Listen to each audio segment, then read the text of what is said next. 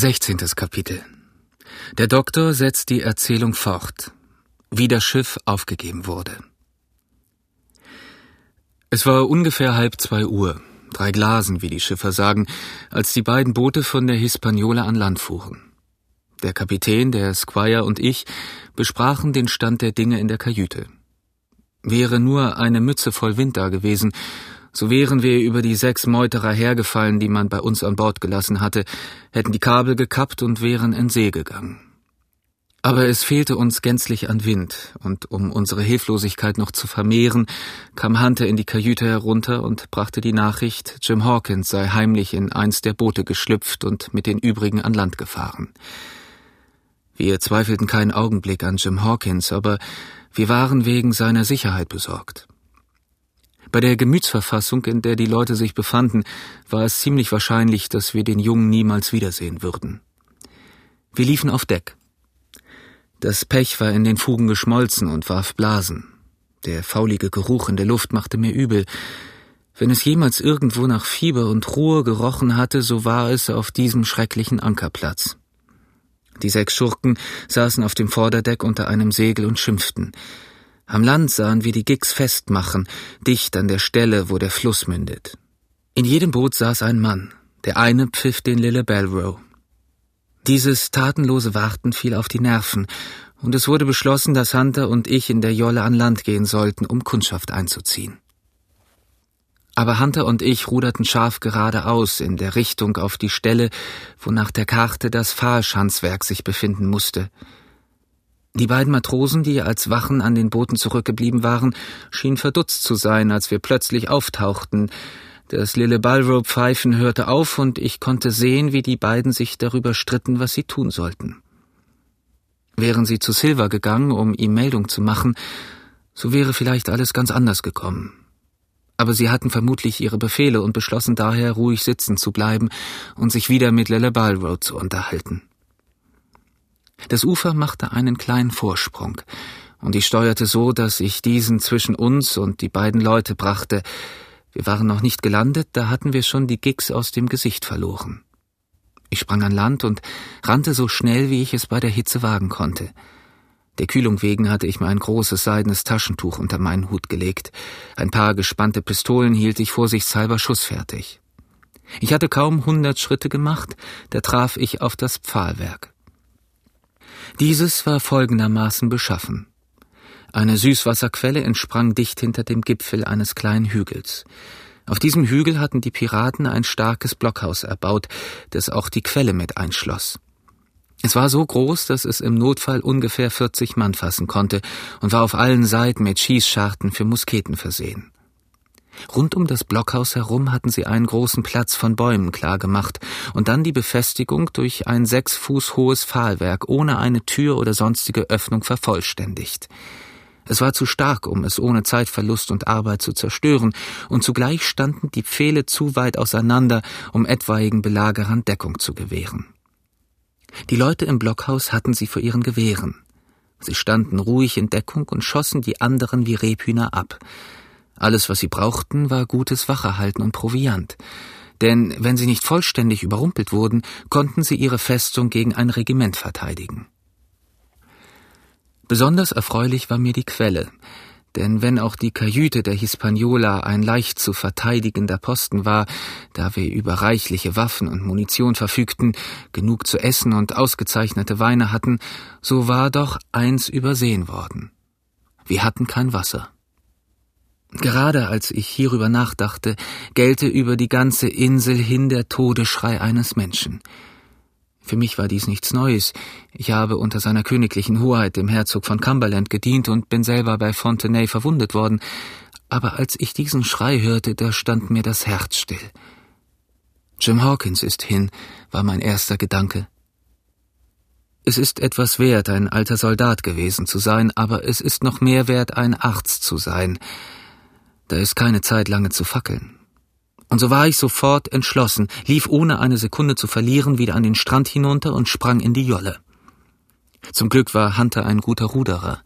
Das Boot flog nur so durch das Wasser und lag gleich darauf neben der Hispaniola und im Nu war ich auf Deck des Schoners. Natürlich waren alle ganz erschüttert. Der Squire hatte sich hingesetzt, so weiß wie ein Bettlaken. Er dachte an das Ungemach, das er über uns gebracht hatte, die gute Seele. Und einem von den sechs Leuten auf dem Vorderdeck war wohl nicht viel besser zumute. Da ist einer, sagte Kapitän Smollett, indem er mit einem Kopfnicken uns den Mann bezeichnete, dem so etwas noch neu ist. Er fiel beinahe in Ohnmacht, Doktor, als er den Schrei hörte. Wir brauchen den Mann nur noch mal anzutippen und er kommt zu uns herüber. Ich setzte dem Kapitän meinen Plan auseinander und wir verabredeten alle Einzelheiten der Ausführung. Den alten Redworth stellten wir in dem schmalen Gang zwischen der Kajüte und dem Vorderdeck auf und gaben ihm drei oder vier geladene Musketen sowie zu seinem Schutz eine Matratze. Hunter brachte das Boot unter die Heckpforte. Und Joyce und ich machten uns sofort an die Arbeit, es mit Pulversäckchen, Musketen, Pökelfleischtonnen, Zwiebacksäcken, einem Fässchen Cognac und meinem unschätzbaren Medizinkasten zu beladen. Mittlerweile blieben der Squire und der Kapitän auf Deck, und der Letztere rief den Schaluppmeister an, der den Befehl über die anderen Meuterer hatte. Hört mal, Hens, sagte er, wir sind hier zwei, jeder mit einem paar Pistolen. Wenn irgendeiner von euch Sechsen ein Signal gibt, gleichgültig welches, der ist ein toter Mann. Sie bekam keinen kleinen Schreck.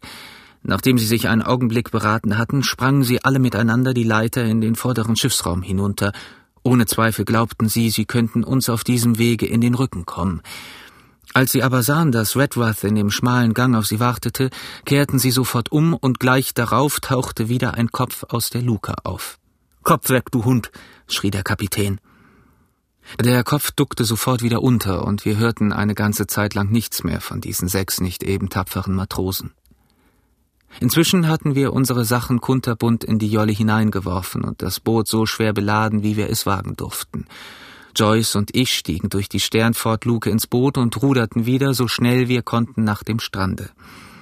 Diese zweite Fahrt brachte die beiden Wachtposten in den Gigs in große Aufregung. Der Lille Balrow verstummte wieder, und kurz bevor wir an der kleinen Landzunge sie außer Sicht verloren, sprang einer von ihnen an Land und verschwand. Ich dachte einen Augenblick daran, meinen Plan zu ändern und ihre Boote zu zerstören, aber ich fürchtete, Silver und die anderen könnten ganz in der Nähe sein, und so könnten wir alles verlieren, weil wir zu viel versuchten. Bald waren wir wieder an derselben Stelle gelandet und begannen das Blockhaus zu verproviantieren. Den ersten Gang machten wir alle drei, schwer beladen. Wir warfen unsere Sachen einfach über das Pfahlwerk hinüber und ließen Joyce zu ihrer Bewachung zurück. Das war allerdings ein einziger Mann, aber er hatte ein halbes Dutzend geladene Musketen. Hunter und ich gingen nach der Jolle zurück und bepackten uns wieder wie vorher. So arbeiteten wir ohne Ruhepause und ohne uns nur ein einziges Mal zu verschnaufen, bis die ganze Ladung hinübergebracht war. Hierauf bezogen die beiden Diener ihren Posten im Blockhaus. Ich aber ruderte mit aller Macht nach der Hispaniola hinüber. Dass wir es wagten, noch eine zweite Bootsladung hinüber zu schaffen, mag kühner erscheinen, als es in Wirklichkeit war. Die Meuterer waren uns natürlich an Zahl weit überlegen, aber wir hatten den Vorteil der Bewaffnung. Kein einziger von den Leuten am Lande hatte eine Muskete, und wir waren überzeugt, dass wir mindestens ein halbes Dutzend von ihnen außer Gefecht setzen könnten, bevor sie in Pistolenschussweite kämen. Der Squire erwartete mich an der Sternluke.